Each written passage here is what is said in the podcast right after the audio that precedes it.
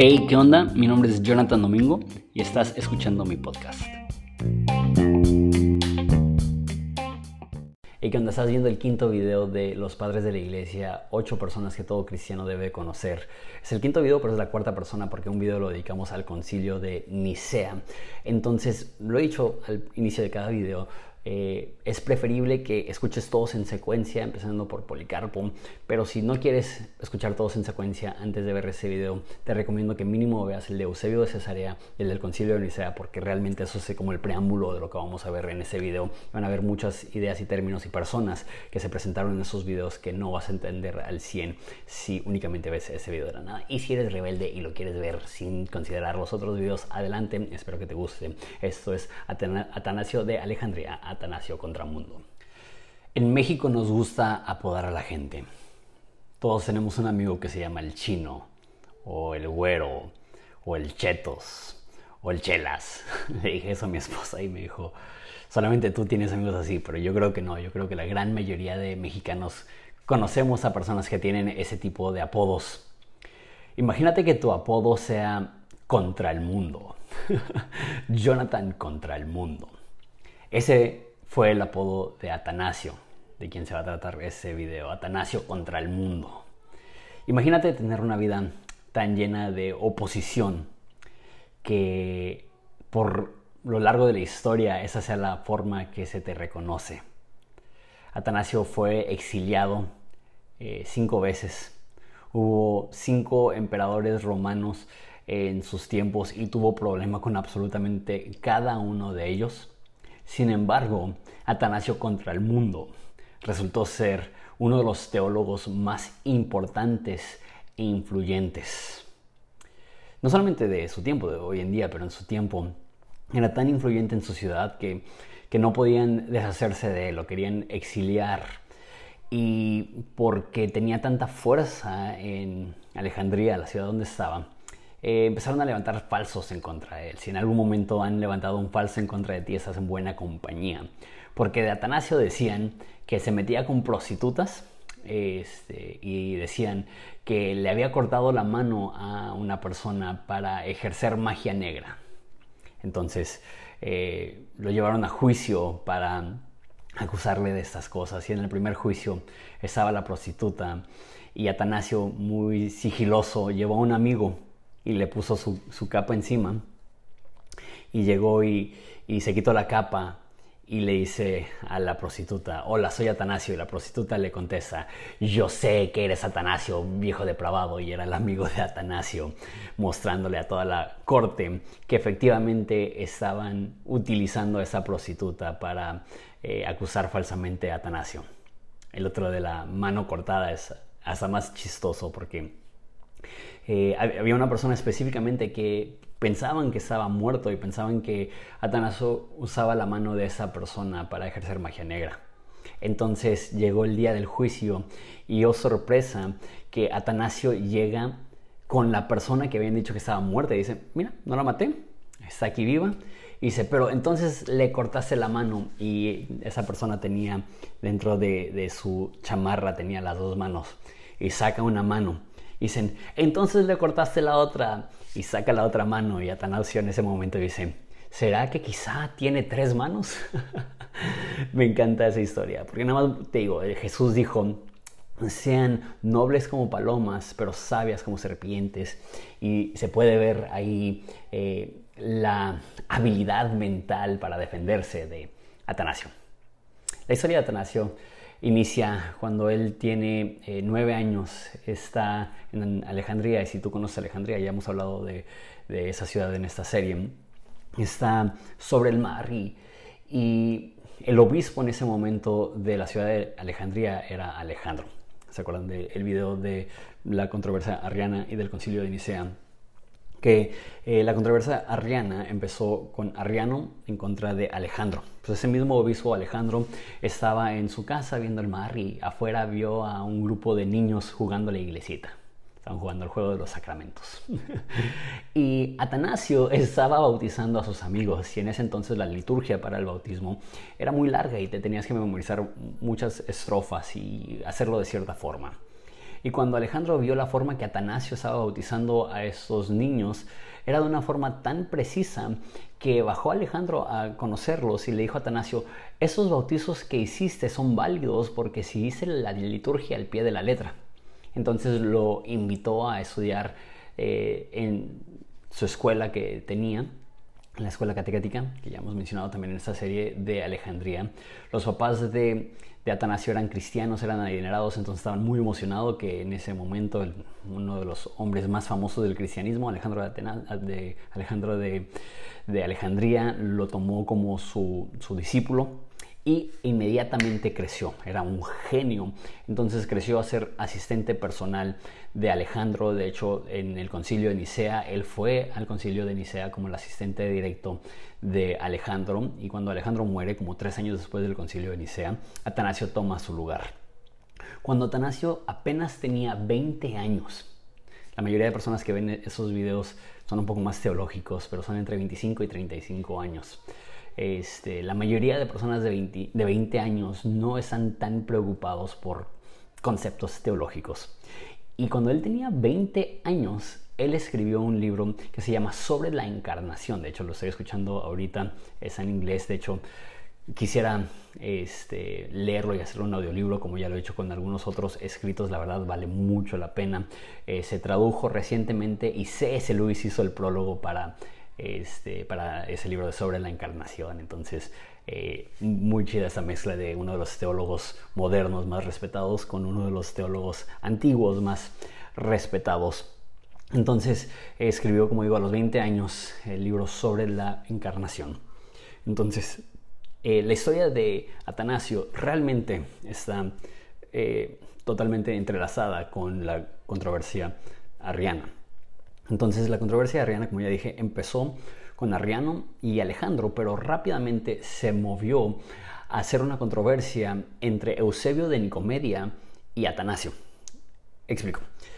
Después del concilio de Nicea, uno de los que estaban ahí, que eran de las personas más cercanas a Constantino, era alguien llamado Eusebio de Nicomedia no debemos de confundirlo con Eusebio de Cesarea, que también era muy cercano de Constantino, también estaba en el concilio de Nicea, pero ese es otro.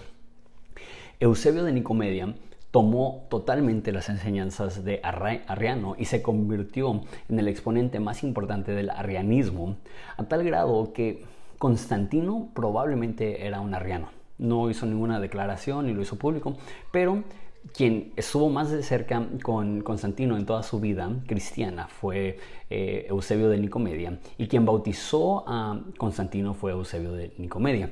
Entonces, si recuerdan el video del de, eh, concilio de Nicea, en el concilio de Nicea se dijo que cualquier persona que es arriana es anatema.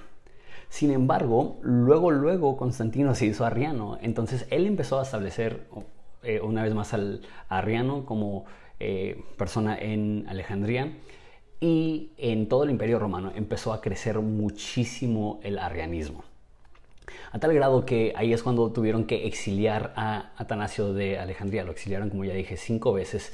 Y esta primera vez fue difícil porque no tenían razón eh, para hacerlo. Él era muy popular en esa ciudad. Era una de las ciudades más importantes del Imperio Romano. Era la ciudad académica más importante del Imperio Romano. Le llamaban la Nueva Atenas. Entonces, lo que hicieron es que Eusebio de Nicomedia, entre otras personas, se acercaron con Constantino y le dijeron que Atanasio estaba planeando eh, no darle a Roma los cargamentos de grano que utilizaban para alimentar a las masas en Roma. En Roma había un subsidio del pan y todos los ciudadanos romanos que vivían en Roma, aproximadamente 200 eh, mil personas, porque no todos los que vivían en Roma eran ciudadanos, vivían un millón de personas en Roma. De hecho, tardaron hasta el siglo XIX, creo, XVIII, para que otra ciudad en el mundo llegara a un millón de personas. Hace 1800 años, 1700 años, Roma ya tenía un millón de personas y la forma que lo hacían es que a los 200 mil ciudadanos romanos les daban pan. habían matado a emperadores por problemas con eh, el subsidio del pan. Entonces cuando le dicen a Constantino que Atanasio iba a detener esos cargamentos de pan a Roma, este, fue suficiente para que lo removiera de su cargo. Ahora, esto nos demuestra eh, la increíble influencia política que había en ese momento, que Atanasio podía tomar decisiones para la ciudad, una de las ciudades más importantes y, muchos no saben esto, la ciudad más rica del Imperio Romano porque Egipto con todo su pan y grano y que lo exportaban a todo el imperio romano, lo convirtió en la ciudad más importante. Entonces, prácticamente a lo que podemos ver en la historia de la iglesia, probablemente el obispo de Alejandría se convirtió en el hombre más importante de una de las ciudades más importantes del imperio romano. Entonces, este, eh, Atanasio fue removido de su puesto como eh, obispo en Alejandría y fue exiliado a Galia, que hoy en día es Alemania, y estuvo ahí hasta la muerte de Constantino. Como ya dije, Atanasio empezó su obispado muy joven, fue aproximadamente tres años después del concilio de Nicea que muere Alejandro y queda Atanasio como obispo. Entonces, aunque fue removido, pasó más de 40 años siendo pastor entre las remociones que, él, tuvo del liderazgo. Pero bueno, eh, después de que muere Constantino, regresa a Alejandría, es recibido por, con brazos abiertos, era muy amado eh, en Alejandría Atanasio. Eh, y cuando muere Constantino, tres de sus hijos empiezan a gobernar y poco a poco empiezan guerras civiles entre ellos, entonces por las guerras civiles que había no, no tenían el tiempo para enfocarse en lo que Constantino estaba haciendo hasta que Constancio llegó a ser el emperador. Entonces, antes de que Constancio es el emperador, es cuando sucede eso que les dije que intentaban manchar el nombre de Atanasio, que hicieron falsas acusaciones. Pero cuando llega Constancio, Constancio, a diferencia de su padre, que solamente se rodeaba de arrianos, Constancio adoptó formalmente y legalmente y públicamente el arrianismo. Entonces, él una vez más exilió a Atanasio de Alejandría, aunque en ese momento había mucho apoyo para Atanasio, el obispo de Roma, que ya estaba casi empezándose a conocer como el Papa, en algunos escritos lo describen como el Papa, pero el obispo de Roma escribió a Constancio para que no, no despojara a Atanasio de sus responsabilidades. Eh, cien pastores en Alejandría se reunieron para mandar una carta al emperador para que no lo removieran, pero eh, Constancio era tan arriano que hizo algo que se llama el concilio de Milán, donde estableció el arrianismo como la doctrina oficial del imperio romano y ordenó a que todos los obispos que no estaban de acuerdo con el arrianismo fueran removidos y hasta condenó a algunos a muerte. Aquí es donde peligra la vida de, de Atanasio, lo conté en el video anterior, que llegaron 5.000 soldados arrianos a Alejandría, a la ciudad donde estaba predicando eh, Atanasio, y entraron a la iglesia mientras que Atanasio estaba predicando para, para encarcelarlos. Él se escapa por la puerta de detrás, matan a varios cristianos ahí, y Atanasio se va al desierto. Al desierto en, en Egipto, eh, Alejandría es en Egipto, pero se va al desierto de Egipto, y ahí conoce a quien va a ser el, sujeto del cual vamos a hablar en el próximo video. Se llama Antonio el Grande. Soy súper emocionado de hablar de Antonio el Grande porque él es el padre del movimiento monástico. Estaba hablando el día de ayer con un pastor que es alguien que tuvo mucha influencia en mi vida cuando yo empecé a estudiar la Biblia. Y él siempre hablaba de, que en su vida espiritual era súper importante el silencio y la, y la soledad, que era parte de su y eso lo he escuchado de, varios autores que respeto, silencio y soledad. Y es algo que yo quiero aprender, porque hay muchas cosas del movimiento monástico que veo de lejos y digo, o sea, Dios nos llamó a estar influyendo en el mundo. Sin embargo, eh, este, dice que eso es un poco más para el próximo video, pero Antonio el Grande es la primera persona que se llama el Grande dentro del cristianismo y era una persona analfabeta y él influenció tanto a Atanasio que el libro más famoso que escribió Atanasio fue una biografía de, de Antonio el Grande. Antonio el Grande también influenció enormemente a Agustín, entonces, esa persona que, muchas personas ni siquiera conocen, tiene una influencia gigante en Atanasio. Eh, tiene eh, una influencia enorme también en Ambrosio, por ejemplo, que también vamos a hablar. Entonces, eh, pasó años en el desierto conociendo este movimiento monástico y ahí es donde escribió la mayoría de sus libros, eh, estando en el desierto, eh, escondido para que no lo mataran. Después de la muerte de Constancio, lo sucedió Julio, el emperador Julio. Y Julio es famoso porque su apodo es Julio el Apóstata, que fue el único emperador después de Constantino que no fue cristiano. Entonces, porque no era cristiano, no era ni arriano ni trinitario, entonces le valió un poco y dio, este, aunque él perseguía a los cristianos, no, no prohibió con celo una parte de las dos. Entonces, en ese momento pudo regresar Atanasio a Alejandría y no fue hasta que Julio empezó a, preocuparse por la influencia enorme que tenía Atanasio que lo volvió a exiliar. Y esa fue su tercera vez en exilio.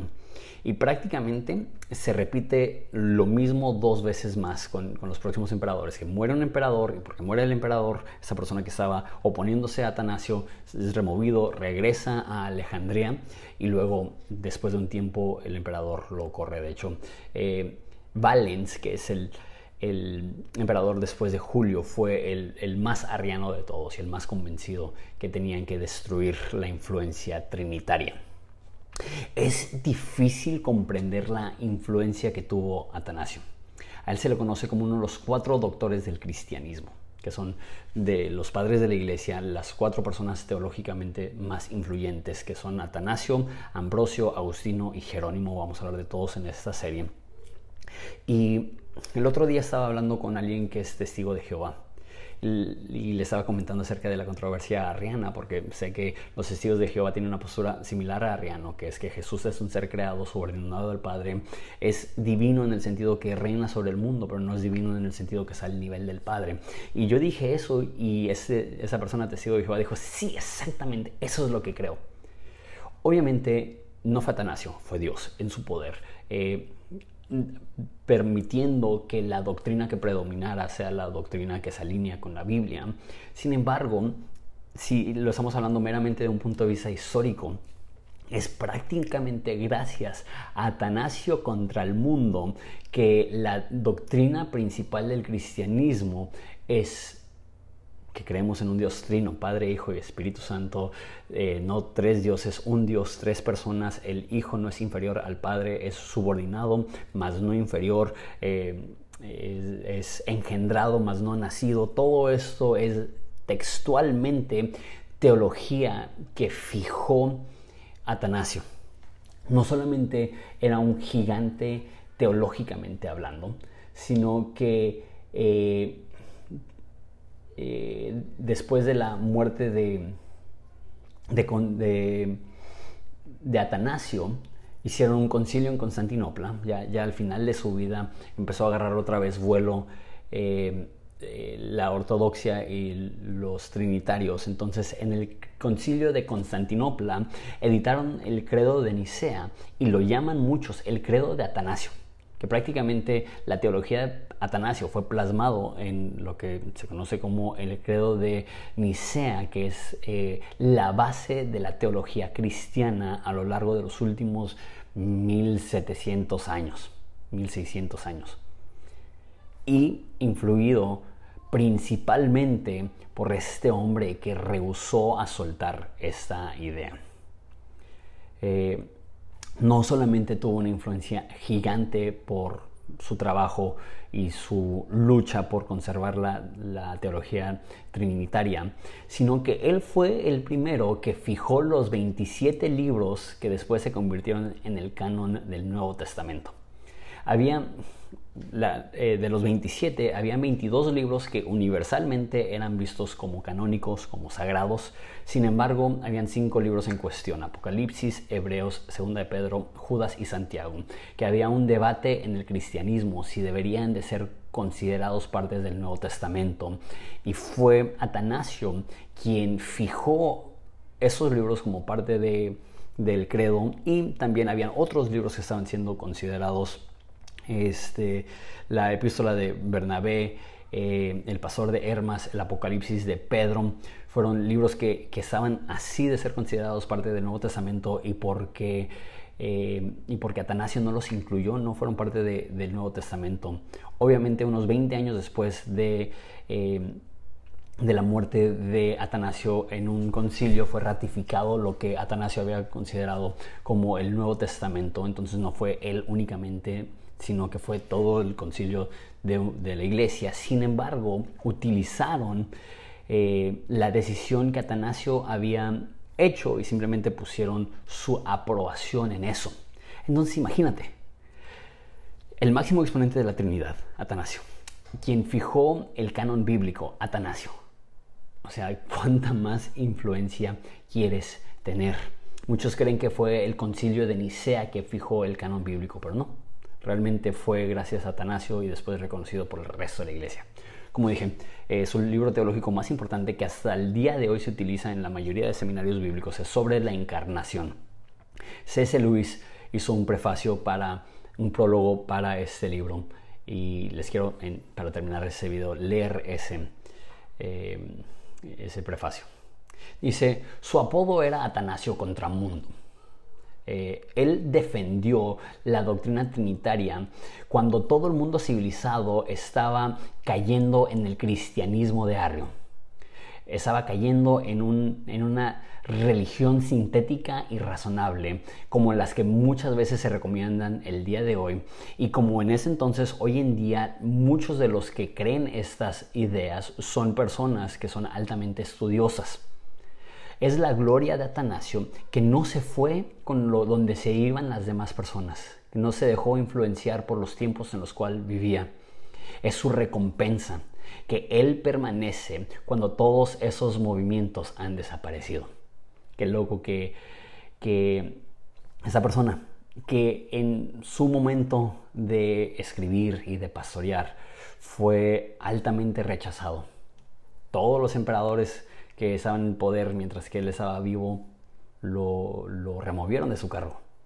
Perdió amistad con la gran mayoría de personas. Se fue a vivir en el desierto por seis años porque no encontraba dónde estar, dónde ejercer su pastorado.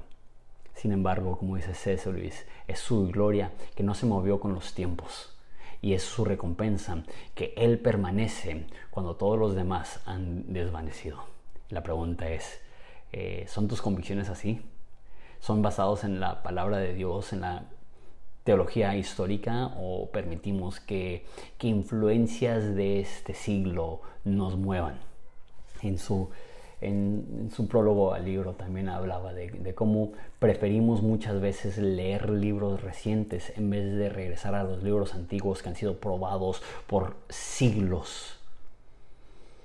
No sé, al estar hablando de, los padres de la iglesia no solamente es para informarnos académicamente o históricamente, es para motivarnos que estas personas eh, dieron su vida porque creían tan profundamente en estas cosas y porque ellos creían, tan profundamente en esas cosas, en la providencia de Dios, Dios eligió que estas personas llevaran el cristianismo en el momento en el cual se estaban fijando las bases sobre las cuales tú y yo estamos parados hasta el día de hoy. Atanasio contra el mundo. Hey, ¿qué onda? Espero que hayas disfrutado este video. Eh, podrías considerar formar parte de nuestra comunidad en Patreon, se llama EBT, Estilo de Vida, Biblia y Teología. Ahí tengo una masterclass de romanos, estoy a punto de empezar otra masterclass de teología básica, tengo videos exclusivos, tengo un libro que escribí que no saqué, únicamente está eh, disponible ah, para los miembros de la comunidad EBT. Espero que consideres apoyar lo que estamos haciendo uniéndote ahí. Dios bendiga.